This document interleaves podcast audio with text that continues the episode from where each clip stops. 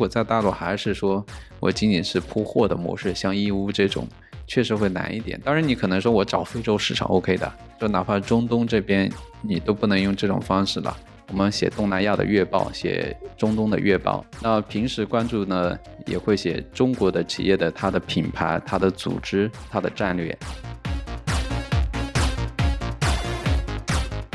在多元文化交流中碰撞有趣行业观点。Hello，大家好，我是 Jim，我是 Amy，欢迎来到出海早知道 Brands Beyond Borders。出海早知道是由一站式红人营销平台 Relay Club 出品的播客。我们希望通过对话来自品牌 KOL 营销的朋友们，以优质的内容为听众提供不一样的营销视角，洞察海外市场商业机遇。今天我们邀请到的是 Equal Ocean 的创始人黄渊普。那欢迎渊普，先跟我们的听众朋友们打个招呼吧。你好，大家好，感谢 Jim 和 Amy 的邀请。对，然后其实我们这次还挺幸运，因为前一段时间我个人也参与了 Equal Ocean 组织的一个活动，然后发现就是。确实是一个非常高品质的活动，邀请到的一些分享嘉宾，包括就是这个活动场地，以及就是包括我明显能够感觉到，就是所有的工作人员都还挺专业，包括前面组织的这些细节，然后包括就是要问的一些问题。所以首先是很感谢，就是你们之前给我们这个机会，然后第二个是很感谢，就是黄老师来参与我们这个播客。然后对这个可能是第一个要问的一个问题，我们应该怎么称呼你？就是。黄黄老师，黄总，渊普，我自己的英文名就叫渊普，所以这个直接叫我渊普吧。嗯，好嘞，好嘞，好嘞。然后，对，除了这个刚才形容的这个活动之外，就是最近在忙一些什么？忙完活动之后呢，因为已经是六月的上旬，啊，一般来讲，六月份是很多公司他会做年终总结的这么一个时候，所以过去差不多将近十天，一一直在忙公司的。有点像组织架构的调整。一般来讲，大家会关注事情，我们会更加关注组织和人会多一点。因为，就就您刚才说到的出海做全球化的活动，大家会看到哦，这个活动和另外一个活动的区别，但是背后其实人的区别。所以，像我们把 e c o s i o n 当做一个独立创业团队，也是今年刚刚开始，也是今年刚刚开始招了第一批管培生。像这么小团的招管培生的这么机构，应该非常少。所以，但是如果要立足长远，我们去看这个事情，因为以后做更大的活动，做连接更高端的资源，做更多的事情的话，那背后其实是需要一个强有力的组织。那强有力的组织，那除了把人给招进来之后，在内部怎么把大家培养出来，把不同的合适的人放在不同的位置？所以，差不多六六月份是一个我们一个很重要的一个月份，主要工作主要是做。人才盘点给到表现优秀的人的晋升，差不多是做这种事情。然后我们可能在一开始的时候，其实也想了解一下渊普的个人的经历。我们知道你其实是在二零一四年去创建了这个第一家公司，叫 E.O 公司。然后在二零一八年创建了另外一个媒体公司，就是呃 Equal Ocean。想问一下你，你觉得当时是什么样子的原因，或者是你是怎么被启发到进入媒体这个行业的？其实我。本科毕业的时候就做了第一份创业，做的是一个外贸的 B to C，把中国的一些文化的产品卖到海外去。当时我在北京读书啊，北京有很多很有意思的东西，像老北京的布鞋，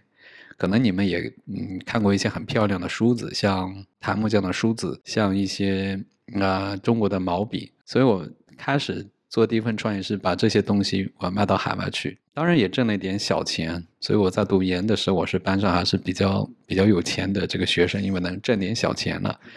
但是一直没有把它做大，我也不知道为什么没做大。但是很多年之后啊，当我在美国研究市场的时候，我发现唐人街这些东西其实都有。当时给我一个感触就是，哦，你创业之前就是很多东西可能认知啊，它会限制你。做能不能把事情做到？所以我想，嗯，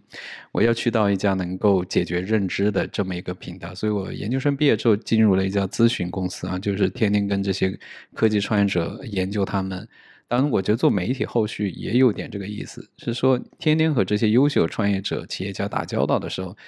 大体能够感受到世界在朝着哪个方向在发展。另外一个，总感觉还有一种满足感啊，觉得啊，会比很多人看到的东西会多一点。想着以后，万一以后再要做点别的创业，我已经知道这个行业，知道要创业方向的所有信息之后，可能会更有信心吧。当然，我们其实没有把 EcoOcean 当做一个媒体啊。我昨天还跟我的合伙人说，嗯，有一天我们可能要做电商啊，我们想。在巴黎，在纽约看那种中国的精品的品牌店，在线下。其实，在纽约，我自己在那边待的时候，大家想到中国 Made in China，大家都知道。但是说你想到中国的品牌嘛，其实不知道啊，很少有想到中国有什么好品牌。所以我们当时想，嗯，我们这些，我们去精挑细选中国的特别好的品牌，我们去全球主要的中心城市，我们去开线下店，把他们的产品带到线下啊。所以 EcoOcean 它。不像是一家媒体。当然，我跟合伙人聊的是，他觉得哎，这个东西有意思，有意思啊，觉得感觉我们就是会去拓展另外的空间啊。但在做那个之前，我们觉得很有必要的是通过媒体的方式，先把这些优质的创业者、这些品牌的创始人先连接上。我们要知道他们做怎么样，我们不能说哎，精选的品牌一放过去，这个品牌背后有问题，我们对它不了解啊。所以，我觉得做媒体只是一种。未来做一个事情之前的一个啊，去解决我们的认知的这么一个中间过程的一个事情。好的，我我听下来觉得，就是元普好像很早就开始创业了，从一开始就是自己去做这个 B to C 这件事情，然后到后面去创建了 EO 和 EcoOcean。你觉得就是创业对你来说是一件什么样子的一个体验？刚才 Jim 讲到的，我们这次在深圳的活动，我们。啊，其实有请过两个比我更有知名度的湖南人，一个是李泽湘老师，一个是安克创新的杨萌。我们三个人做了一个对话，三个人都是湖南人。湖南人呢有一种特性，大家都想做点事情，从骨子里面有点不安分啊。中国很大啊，每个地方的特色还有一点点不一样。反正，嗯，从我小时候的可能要埋下的种子就是，这辈子总归是要做点事情，不能不能一直在在在在打工啊。所以。当当回到当初说去创业的时候，我觉得更多去找自己驱动力。很多人会说：“哦，呃，我我是为了生存我去创业。”但可能到我们这一代人的时候，很多人说是为了荣誉。我觉得哦，要做一个自我实现的事情。我觉得这是很多新一代的创业者不一样的地方。如果九十年代我们就研究企业家那些。中国九十年代九二年啊，我们中国开了所谓的一次大会之后，允许私人企业存在之后，开始有一批所谓的创业者，现在是已经很多已经是成功的企业家。他们当时只是为了解决生存问题，没有更好的机会，他们想养活自己的家庭，所以他们创业的时候，你会发现找的都是自己的亲戚，自己的一对夫妻创业。当到我们这一代，当你到了二零零八年之后啊，这一代创业的人，很多时候已经大家小时候没有受过太多的苦，没有说说吃不饱饭呀，类似这种，所以大家在创业的时候，大家想着这辈子总是要做一点能够让别人觉得。记住你的事情，所以对我来讲，我的感觉还是不是为了是说因为找不着工作，呃，因为只是想通过创业去找工作，而不是，而是觉得要要有个自我的实现啊，我觉得这是很重要的一个初心。到了后面你说做这个出海全球化啊，我自己感知是说啊，如果哪天能够见证一个历史的进程，是说像美国一样的，美国的世界级的品牌，差不多是在美国啊一九四五年之后。啊，出现的，一九四五年是个什么时间节点？是美国成为世界第一大强国啊。二战之后，英国很明显比不上美国，所以当美国成为世界第一大强国之后，来自美国的品牌它就会受到全球的这个认可追捧。啊，所以直到今天来讲，世界品牌五百强里面，美国依然占了一百九十八个啊，中国呢只有四十五个。那么我相信未来美国不会立马的掉下去，但中国还会继续往上走。也就是说，中国有可能也会像美国一样，哪天也会出现将近两百个世界级品牌。所以我觉得这个过程呢，我们自己认为自己是观察者，当然也不想是说，哎呀，只是是离得太遥远了。我们想近距离的观察者，哪天是说到那一天，我说，哎，我们即使写了很多东西，我们甚至某种程度上也推动了这么一个进程，推动那么一点点啊。那么我们可能是说。从我个人来讲，嗯，老了之后觉得啊，这辈子嗯也没有白活吧，可能是这么一个初心。嗯，了解。我们接下来可能也想进一步的去了解一下 Equal Ocean。对，其实这个 Equal Ocean，我觉得其实也离不开这个很有趣的这个名字 Equal Ocean 本身。那这个一个 Equal Ocean 到底是什么？我我上一家公司它叫 E.O，所以我们就取了一个公司的谐音 E 和 O，然后我们在想，我们怎么去组成两个单词啊？呃，组成两个单词的时候呢，因为我们其实最开始 E.O 的那个谐音，其实我们的颜色其实都是大海的蓝色啊，就是最开始我们的主色调都是，因为我曾经在纽约联合国总部实习过，所以我们最开始取色就取的是蓝色，取的是海洋的颜色，代表和平，代表这个。然后 E 呢，我们取 eco 啊，eco 我们觉得嗯平等，我们当时有提到一个让科技更平等。因为我自己算是从湖南出来的，呃，去北京上学，后来又到纽约读书，又回到了上海。那我我我自己感触就是说，科技它其实不是平等的。我们有一本书说世界是平的，但我自己感触下来，世界不是平的。为什么是科技？当然大家都能用，但是会用的人会把它用的特别好，不会用的人会甚至会使它变得更更差。我那一代人以前大家说会上网，指的是会上 QQ 会玩游戏，他们不会用 Word，不会用这个啊 Photoshop，他们什么都不会。等他们毕业之后，他们其实没有掌握电脑技能，他们只是会上 QQ，会打网络游戏。所以我们当时觉得，我作为第三，我们应该要去普及这个，让大家更好的掌握科技，让科技更平等。我们把它曾经把它作为一个使命这么去推，所以我们觉得平等啊，所以把 E 啊，把它变成 eco 啊，一个 ocean 这么一个组合。我也想问，就是你们在做的这些报道文章，包括你们官网就是发布的这些内容，目标的市场对象以及就是要覆盖的人群是包括哪些人？这有一个有一个时间的先后顺序。我们最开始 eco ocean 是一个英文站。所以最开始是个英文站的时候，我们是用英文去写中国的科技公司。这个时候我其实我还记得，因为就最早我自己就是蛮喜欢看你们当时这这是哪一年？是在一八年的时候，二零一八年。对，就是开始注意到你们的做的事情，觉得很有趣。啊对我们当时觉得是说中国的企业它。在海外的品牌影响力不够，然后也跟我们当时服务的一些企业，他们长大了，他们想去美国上市，他们想去海外开展业务，所以我们觉得，如果我们要继续跟着他们成长，所以我们必须要做英文的内容。所以我们做了最开始的前三年，其实做的是英文站，我们的英文内容也也入了彭博的 Bloomberg Terminal 啊，我们在里面写很多中概股的内容。我们在 Second Alpha 上，我们是研究中概股的第一大号。我们在 Refinitiv 很多海外平台，最开始中概股的市值超过了几十亿美金公司，我们全部都覆盖着。只是说写着写着，突然发现，二零二零年之后，一是中国的监管政策导致中概股全面的撤退，整个的市场关注中概股的时候，不是关注基本面，大家会关注政策，关注中国的政治的变化。而这些问题我们是不太方便去回答。我自己当时也在纽约，跟跟朋友私下交流的时候，一个美国朋友说：“我知道阿里巴巴是一家好公司，但是你能告诉我马云他什么时候安全吗？”我说：“这个问题我怎么回答？回答不了。”对，所以我们后来觉得啊，做中概股的研究也很心累啊，所以我们后来觉得，哎，又慢慢又发现很多他。不去美国上市，但是他去海外开拓业务的，所以我们英文的内容就转向于关注他去海外做业务的这类公司，有一些机器人公司，有一些这个做这个在亚马逊卖电子的产品的这种公司，是就跟他们啊搭上线。去年又上了 e c o s i o n 上自己上了中文站，我们就关注中国企业走向全球。那我们的中文站这边呢，其实。比较关注啊，美国啊，东南亚、中东啊，当然也欧洲、拉美，所以我们的中文站上面的划分是，我们是天天在写东南亚在发生什么，我们写东南亚的月报，写中东的月报。那平时关注呢，也会写中国的企业的它的品牌、它的组织、它的战略，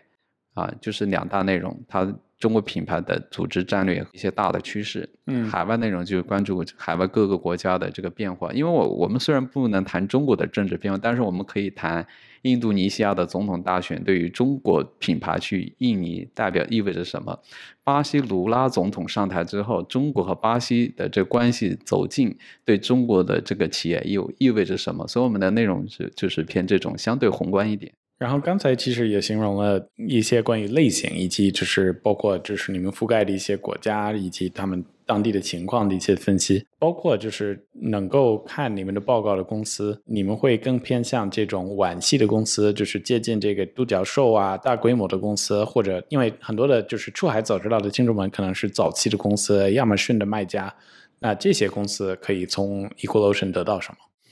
理解，我们嗯偏向于关注各行各业的头部公司啊，这是我们一直的定位。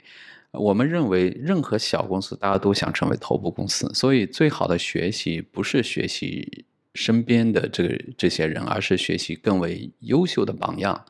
而且出海全球化它是有一定的门槛的，它不是一个。啊，普通创业者就做出突破性的一些事情，甚至包括传统企业，他们本身已经做得不错。我们不能忽视，觉得我们是关注创业，我们只关注创业者，而忽略掉可能二十年前就已已经有人在做这个出海全球化了。我今天从这个张江那边过来，刚拜访了一家这个做医疗器械出海的，正好二十年前的二零零三年，他。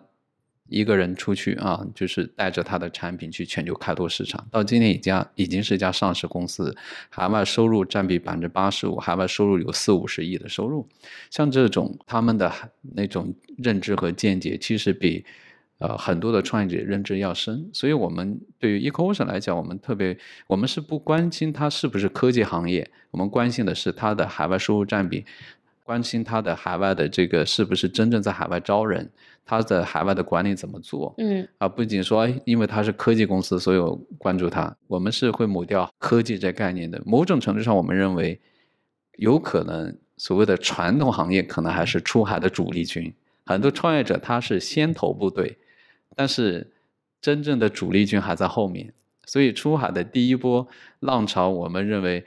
创业者这波浪潮可能已经优胜劣汰的差不多了。但是这些主力军就开始出来了，这些他们自己家里面有工厂的，他们家里面有很很多别的资源的，他们开始成为这个出海的这个主角啊。对，这是我们的一个看法。说实话，我们最近也遇到了不少的在深圳做制造的公司，其实他们也想转型做品牌。然后我觉得这一类公司也不一定是这种很 sexy 的，就是科技类的企业，就是很多是做一些。生活呃日用的一些产品，然后各类的这一些，我老觉得就是有一个品牌在中国本土我很喜欢，一直没有出海，就是老干妈。然后只是能够在美国的唐人街你才可以买得到，但美国人我觉得如果真的会知道是什么，可可能很愿意购买。包括我每次回去我都会带，因为在中国买比较便宜，然后带到美国，你可能去唐人街买，它可能是翻了四五倍的这个价钱。那渊普，你刚才说到这个榜样这个词，其实。我也比较好奇，就是关于 Bloomberg，你也提出来了，就是彭博社以及他们在做的事情，可以理解为你们的一个竞争对手，因为你们都是关注这个中国本土市场，包括投资这一块，包括经济这一块，以及出海公司，能否就是比较，就是你们在报告的信息以及就是。Bloomberg 目前为止就是他们在做的事情，你觉得目前来看，就是你你们跟他们有什么样的一些区别和优势？我们还不是他的竞争对手，原因是我们离他还是差得非常远，这是我们的一个认知。Bloomberg 更多像一个老师吧。会更加是一个老师，值得特别学习。我当时去看 Michael Bloomberg 的这个自传，看他的介绍，我觉得他这个人特别厉害，有几点让我很触动的啊。我说他是老师的原因是说，他当时发现了这科技这个这个东西，他觉得这个金融信息太慢了，一定要要用科技去变革它啊。八十年代初的时候已经在做这个事情，我我一直把他当做真正的一个创新者，这是第一个点。第二点。很多公司在谈文化的时候，大家只是谈一下。嗯，Bloomberg 这家公司他说，我们公司无论多大，任何人都没有办公室。这一点其实蛮深刻的影响我的，因为一九年的时候我去拜访过这家公司，当然我没见着 Michael Bloomberg，我见着他的助理，跟他助理在那边聊聊聊了大概四十五多分钟之后，他说：“哎，你今天运气不好。”我说：“怎么了？”然后我们今天创始人不在，创始人座位就是这个，我一看就离我这个就三米啊，我我当时就想。哎，第一次让我感受到他说他的价值观。他说我们没有办公室，我第一次相信了这么大一个啊是言行一致的。因为我自己创业之后，我一直定义自己是创业者，我从来也不会给自己一个办公室啊。包括上一家公司做的相对大一点的时候，我们管理团队也没有办公室，其实是受这点影响蛮大的。啊，觉得至少这也不是做样子，我们做的本身还小，但是看到 Megan Bloomberg 这样的人，也只是一个工位的时候，尤其在现场看到他位置的时候，我在那听着，盯着他位置，盯着十多秒，还不愿意走。当然我知道见不着他，但是呢，这个真的是蛮触动我的，所以更多把他作为一个老师。另外一个，我们自己认为 EcoOcean，另外一个老师可能更加像《经济学人》和《经济学人》智库，所以我们也会发很多国家的报告，我们会发哪天会发印尼的国家报告、印尼的风险报告、巴西的风险报告。我们其实有评价各个国家的这个风险指数的。其实很多人会去巴西啊，去金砖几国。当时我们记得去年发风险评估的那个点的时候，我们发现其实去美国的风险其实还是低于去巴西、去去俄罗斯。嗯，对这个呢，就是其实经济学人智库它也会发类似的这个报告，只是它服务了很多西方的公司走向全球。我们希望是说。我们服务很多更多中国公司走向全球啊，所以经济学人智库也是我们老师。但是，这无论是起家于英国的还是起起源于美国的，他们都是伴随英国当年成为啊世界第一大强国和美国成为世界第一大强国。如果 Ecotion 以后以后能长大，很大程度上可能不是我们这几个合伙人多么努力，当然我们努力只是前提条件。嗯，它能不能做成？有可能去中国。如果我们去看二零三五年，中国是不是有可能能够 GDP 成为真正的第一？中国的其他方面的问题解决了，它能受到世界更多的尊重。那如果我们源自中国这个背景会给我们加分，那我们也有可能哪天哪天能做到啊？彭博社和经济学人慢慢能够向它靠近一点。但我觉得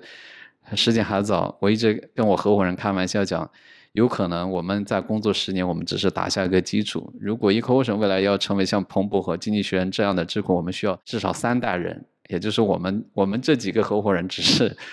嗯做十年，然后又把交给下一批合伙人，然后下一批合伙人还得交给下一批合伙人，才能做到彭博社的那么跟他靠近一点。所以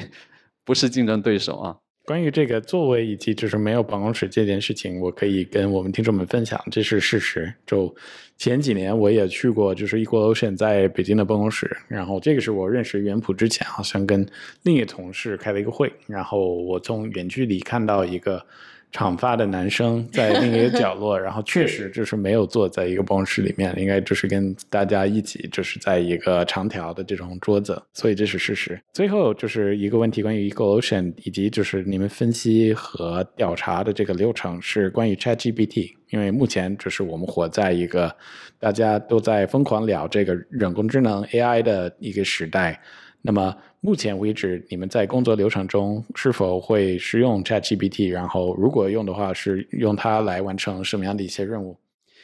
对我 ChatGPT 对我们的影响其实蛮大的。一出来之后，我其实发过内部信。第一个冲击是什么？我先说冲击啊，不是给我们带来的便利。一个冲击是人工智能来了之后，我们的桌面研究的价值进一步下降了。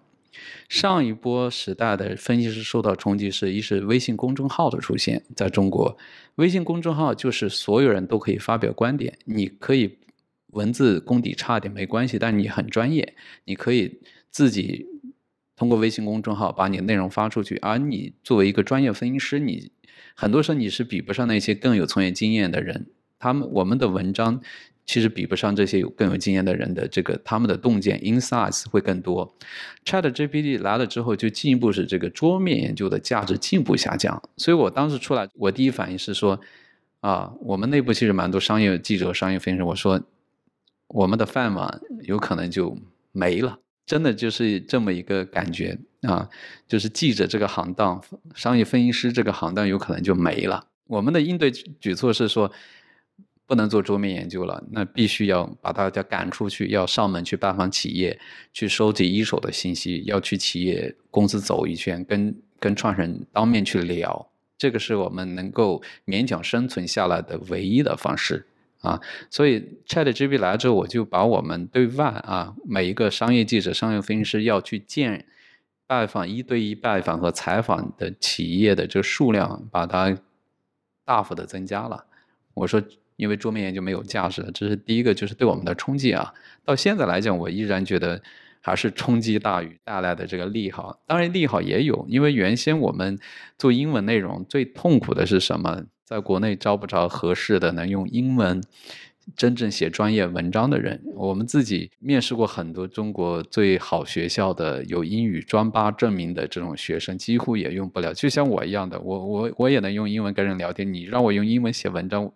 就真的就会像杀了我一样很难。对，所以 ChatGPT 来了之后呢，就是使我们这个组织做了一个变化。原先我们的组织是中文站和英文站是分开的，这个叫中文部啊，这叫英文部。等 ChatGPT 来了之后，我们就把它融合了，我们就按照行业划分了，就这个这个叫科技组，这个叫呃消费组，这个叫汽车组。他们每一个组你同时负责中英文内容，因为有 ChatGPT 可以帮助你。另外，我们招人的时候，嗯，原则上不太招这种呃外语院校的这种学生了，我们更加看重他的国际视野，嗯，而不是说你会做一点翻译，嗯，如果你有国际视野，你有海外的这个文化的背景，你对海外一些东西了解，我们认为这加分项，英语差一点没关系，嗯，因为 ChatGPT。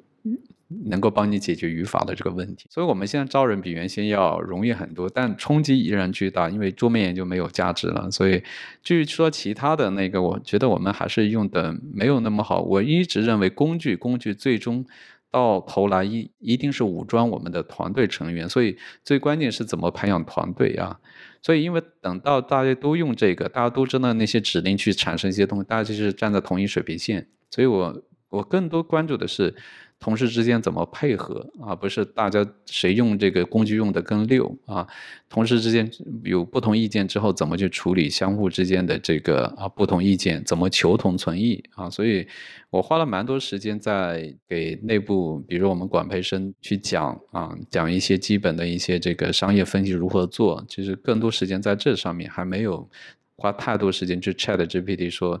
啊，包括人工智能那些去做一些虚的这个，就是你看到有声音，但实际上是那个机器做的，但大家都能分分辨出来。你知道那个东西，很多时候就产生了很多垃圾似的内容和视频。其实我个人来讲，我是不喜欢的。当然也不应该那么保守，认为是自己手写的才是好的，而是我认为就是说，那个工具东西一定会拉平的，大家都一样。但是你最终是说你的自己的思考、你的逻辑和你自己是不是对商业理解，这个才是最重要的。就我自己天天还写文章，我自己出去的演讲稿都是我自己会亲自一字一句写的。我认为 ChatGPT 帮不了我太多，因为我们也做英文内容，所以我们特别担心一点是什么呢？当我们在很多中国的公司，它是没有对应的英文名字的，所以我们一旦用 Chat GPT 的时候，我发现一个问题：如果大家不去做一些细致的工作，我们会污染整个语料的。也就是一家公司，它第一次出现在英文里面，是我们不负责任的把它扔过去之后，这家公司在里面的翻译，包括那个可能就是错了，从一开始就错了。所以我们特别在意，就是尤其是中国公司，很多公司它其实没有在英语里面出现过。所以我们在做第一次的时候，我说千万千万不要犯这个错，否则我们不仅是我们对后来的人 造成了伤害，啊，污染了这个东西啊。我们是内容的生产者，生产者要有一点生产者的责任啊。是的，而且就是我觉得很多人可能会漏掉或者忘记一个很重要的点，是有时候。写作一个文章或者写作你的自己的想法，也会帮你梳理清楚你的想法是什么，而而且就是总是不仅仅只是记下来你先有的一些想法，或者就是可以就是把一些 bullet point 扔给这个 Chat GPT，然后可以写一个很美的一个文章。其实我觉得写作这个事情本身是很有价值的。这个其实我自己很担心，就看到一些年轻人在使用这些技术过程当中，可能觉得他们的脑袋可能会比较。慢慢的会弱化，因为如果不会好好的用这些工具，对我有点担心下一代的小孩的会缺少一些什么。其实我在想，就是 Amy 能否想起一个致力于这个 AI 技术的某一个其他的解决方案，然后是否可以跟我们的听众们就是分享一下？对，今年其实大家讨论的最热的话题其实就是 AI 技术。然后其实我们觉得就是大家确实是要花很多时间去研究它，然后看一下它怎么能够服务于我们的这个出海，怎么服务于我们现在在做的这些 service。Relay Club 其实是一个一站式的网红营销平台，我们帮助中国的企业出海，去帮他们连接更多的海外的社交媒体的红人，去达成合作，包括也可以获得更多的品牌的背书。那今年我们也有很认真的在研究这个 AI 的技术，以及说让它怎么能够更好的服务于我们这些出海的品牌。所以，如果大家对这个 Relay Club 感兴趣，或者是说对我们在做的这个 AI 的技术研究感兴趣的话，可以添加我们的小助手科比然后我们也会提供到一些平台的免费试用给到大家。很多的听我们的节目的听众们，其实他们也是比较关注这个出海这整体的市场。然后，除了就是其实你刚才说的这个什么桌面研究这个形式之外，是否在出海这一块有别的办法可以来研究这些地区和市场？因为刚才形容你们可能会在中国本土可以派一些记者去看到一些公司进行一些采访，但涉及到海外的这些市场是如何采取更好的一些洞察？您刚才说到的，第一，我们本土我们一定要跟这些在海外有业务的这些创业者一对一的聊。然后也刚才跟这个艾米提到，我们会跟一些国际关系学者啊，他们本身跟对当地国家的政治啊、宏观的经济啊，包括尤其是一些政治的变化的，他们比较敏感啊，做政策研究的。海外层面来讲呢，第一层呢，我们其实在有些地方是招了这种兼职驻外代表的，在东南亚、在韩国、在日本、在柏林，也就是他们在当地得生活五年以上，在当地啊，这种体感我们认为是不可取代的。如果不生活在当地，他是没法第一时间感知到哪个变化的。所以这边内容会跟我们这边国内的上海这边的同事、北京这边同事他们形成交流。所以我们的组织是什么？这个行业，比如说这个看这个智能硬件，这有国内有两个全职同事，海外可能有两个在美国的，可能在伦敦的也有两个人啊。这么一个配合，另外从我个人来讲呢，是我我今年去了大概十来个国家，正好月底先去日本，然后去过境美国，去巴西，去墨西哥，然后八月份再去肯尼亚，啊，尼日利亚，可能土耳其，也就是说自己先去解决自己认知问题。我跟一般的人去当地还不一样，我是喜欢，比如说自己做。坐坐地铁，坐坐公共交通啊，然后去到那些可能看起来有点脏乱差的地方啊，这个我我不太害怕这些东西啊。另外一个跟中国在当地创业的朋友，有时候也会跟一些这个本身本土创业者聊，就是先对当地有一个基本有一个了解，就是先解决自己的认知问题。我觉得这个一层就是说得去当地。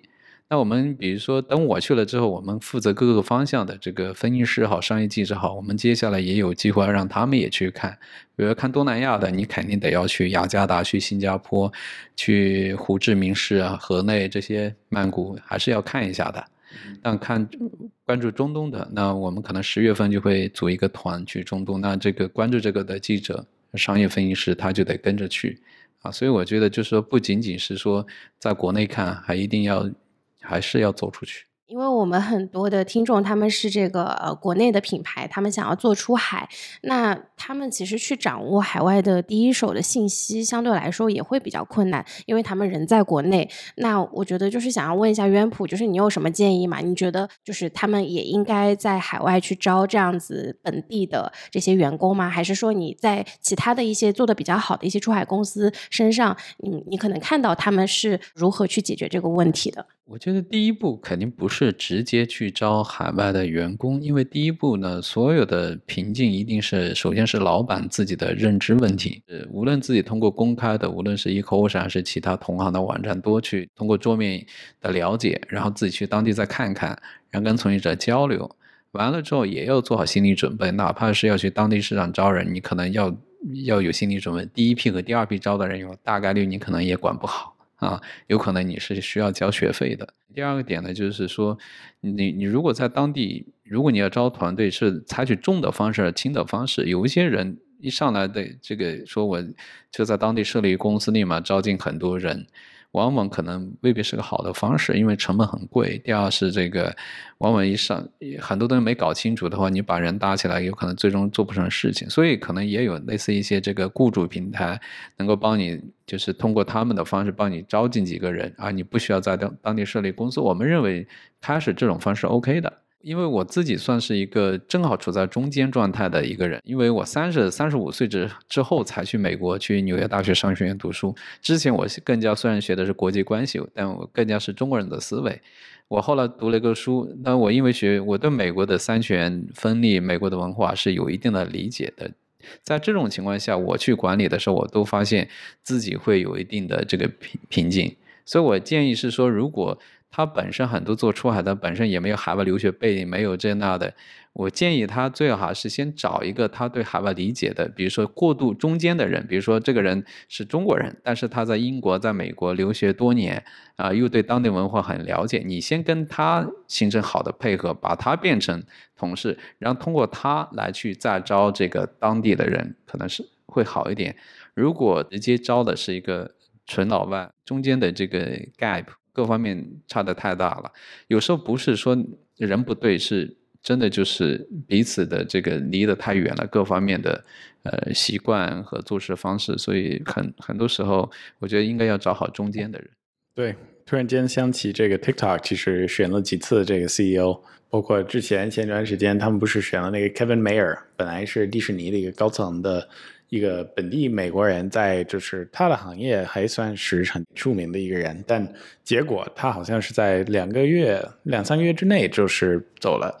那说明就是选对人这个事情还是非常的重要，这个我我非常赞同。还有一个问题就是涉及到这个整体的行业以及趋势这件事情，也想问一下袁普是。你觉得就是看着二三以及二四年，就是接下来这段时间有没有一些领域会增长的非常快？然后目前就是看哪一些公司可能会增长的比较快，以及哪一些公司或者什么样的公司可能是比较容易。可以去融资，在接下来，比如说十八个月之内。首先，这个海外市场其实今年大家普遍的体感其实不是太好啊。其实因为整体来讲，因为今年的全球的经济其实是增速不如去年的，尤其是发达市场的经济增长，二零二三年差不多只有百分之零点七，这就意味着其实这个海外这个市场其实是那相对来讲没有那么想的那么好。在这种情况下，你说你要。打多大的增量？市场红利其实没有那么大，它的红利在于是结构性的红利，来自于品类的升级，卖商品到卖品牌。有去年其实很多所谓大卖家，就是业绩掉了百分之四五十的有。对于中国大多数的这个卖家来讲，他的机会如果还停留在以前只是铺货啊，一定是越来越难的，没办法的事情。因为这样的一个基于中国劳动力红利的这个事情，已经在中国已经确实不存在了。因为确实是越南、印尼，包括其他地方的生产成本更低，尤其是还有，其实即便深圳它有制度的一些乱七八糟事情，包括当地的一些没有那么熟练啊，但是呢，因为它也有关税的优势，比如说去越南的时候，它出出口美国的关税很低，中国大陆过去就就就很贵。所以我们觉得机会啊，还是应该做品牌，要么做技术。反正我们了解下来的那些做技术的、有技术能力的公司，还是在蛮大的增长。所以我们觉得这个是时代的一个变化，所以大多数人跟不上是注定的。因为我们上次呃活动，我们给三十个知名投资人颁奖，大概来了大概来了二十多个，聊了下来之后，就是说出海这个方向的投资在发生个什么变化呢？就是。大家投出海不是把它当做一个纯赛道，而是很多公司它他们投了之后，投的时候不是用出海的逻辑投的，而是觉得这个是一个很好的制造业的公司，只是它的产品有全球竞争力，它肯定会做出海的。如果用后面我们的标准来讲，我们认为几乎各行各业，但凡以后你想融资，你就必须要出海。你要你要没有出海能力的这个项目，你要融资就很难的，对。但是如果你只是说我从开始，我根本不在意中国市场，我就是一个纯出海的，我搞流量搞，呃，融资还是蛮难的。除了是说你家里面本身是你家里面有很深的产业链，比如说你爸爸就开工厂的，而且你们在欧洲、美国本身有线下渠道铺的很好，然后呢你是二代，然后你呢又从欧美留学回来，你想做品牌了，哎，别人觉得这种情况给你投资 OK 的。对我们其实也想了解一下，就是原普在引领这个 Equal Ocean，就是你们内部有没有做一些比较创新的项目？就是随着这个，就是比如说出海的这个趋势啊，或者是其他的趋势，你们有做什么样子的一些比较新的事情吗？对我们自己定义为是智库嘛，那我们自己当然内部跟对外也是我们是出海全球化方向的顶级智库。首先，我们是把全球化这个词是当做一个重心词。我们比较少用跨境，所以全球化，所以我们会关注那些真正在海外招人、真正用国际的标准、关注 ESG、关注环境、关注这个治理的这种公司啊，他们一定是。啊，很好的公司。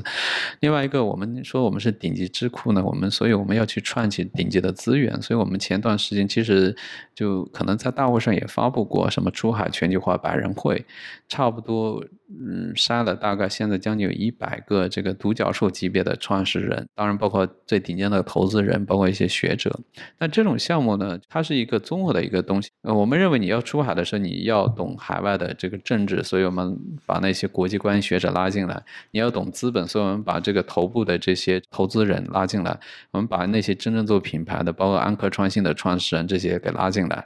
啊，所以这个目前来讲应该是行业真正意义上去这么做，而且目前也算做起来了。所以我们出海全球化百人会启动，也请了李泽祥老师，安克创新。啊，大家一起上台，包括我们当时的晚宴来了二三十个成员来一起一起参加晚宴。为什么是说大家愿意参加？因为大家都是创始人，而且企业又已经很大了。原因是因为你虽然在中国很厉害，但是出海的时候，大家还是希望能够获得更多相互的支持。有可能你在东南亚厉害，对不对？但是你要去中东的时候，你什么都不知道。当然，他也是希望，哎，你们有没有认识一些在中东做的不错的这个人？包括我要去拉美，我也想，哎，拉美有什么人？因为我想到拉美的时候，也想着好遥远。对于大多数中国企业家来讲也是，所以我们先把这个做起来。我们杀人的时候，往往就会看分布，有中东业务，有中东业务的那种创业者杀几个，有非洲业务杀几个，有拉美业务杀几个。所以我们当时想的是。你加入我们之后呢，以后你去到全球各地都有当地做的不错的这个有资源人脉的这种啊关系能够服务你，使你省掉很多的这个成本。但至于开始说到的未来说，我们希望做，甚至说做上线我们的所谓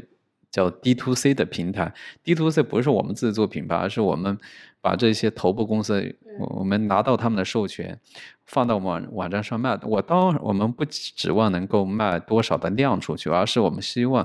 能收集到一些用户反馈。有些人对这个产品有意见，他投诉到我们这边，我们有真的就有可能就会批评这家品牌。如果你不按照一些规则办事，你只是是欺骗了海外的一些用户的话，因为我们每年都会发中国这个全球化品牌五十新锐品牌啊，和年底会发中国这个全球化品牌领袖品牌五十。我们要给他背书，其中一个原因就是我们真正要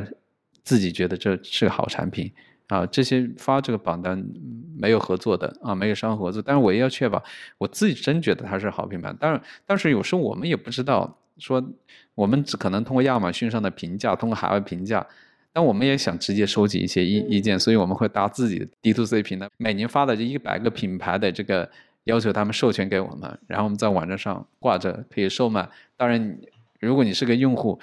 你投诉过来了，我们也收到一个真实的反馈。因为有些品牌有可能他们自己会把一些负面的评价把它给抹掉，所以所以看不出来啊。所以我们希望能够离这个更近一点，离这个真实情况更近一点。你觉得就是在现在商业市场也在不断的变化，这个媒体的环境也在不断的变化，你觉得 Equal Ocean 会接下来会怎么去在这个行业去保持这个比较领先的这个水平呢？其实第三方机构它的这个成长和这个未来的增长和前景，它真的取决于那句话，有点鸡汤的话，在于你跟谁同行。当你同行的这个人，他们有前景，我们才会有前景。别人成功了，我们其实是背后的人。然后，然后如果跟我们同行都失败了，我们肯定肯定也是失败的。所以，这也是我们一直说我们要去筛选基于长远的这个视角啊去做事情的品牌和创业者。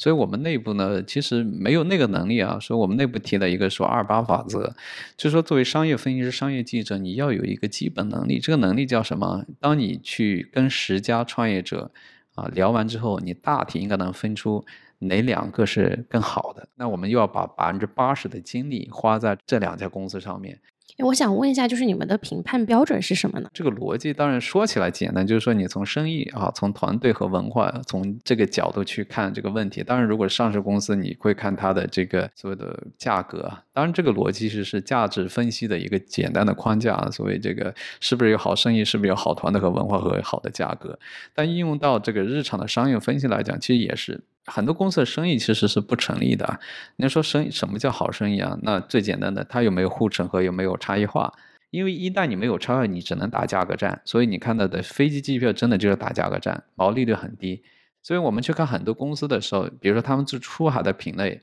母婴的品类，的显然还可以啊。我们也看到一些在中东，因为孩子用的体验，它有很多是个人感官上的东西。这种品牌来讲，它就能够用这种差异化。避免价格战，那这种公司相对来讲生意会更好一点啊。当然复杂度远远超过这个说仅仅是差异化。好团队这个又是另外一个呃非常复杂的这么一个事情。就是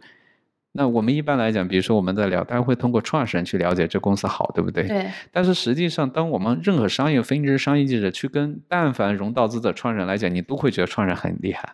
对不对？都是清一色的背景。不仅仅通过创始人去了解这个团队好不好，首先你还得看这个团队是不是他的核心团队有谁，他们之间的配合怎么样，彼此认可度怎么样，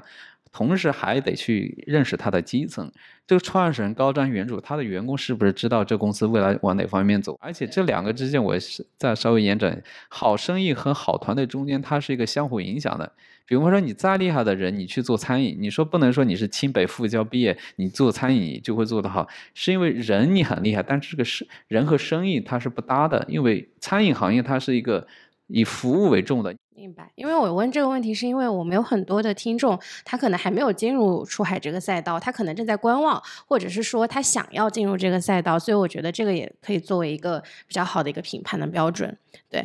那我们的问题基本上就是这样子啦。然后我们在结束之前，其实有准备一个问答小互动给到元普，这个是一个选择题的问答挑战，不知道元普愿不愿意接受这个挑战？啊，可以，没问题。这些问题都是选择题，然后我们可以先每一个我们给三个选择，然后原谱可以筛选。好的，好的。对，第一个问题是：以下三个选项中，谁在什么时候发明了古腾堡印刷机？一共有三个选项：A 选项是十五世纪的约翰内斯古腾堡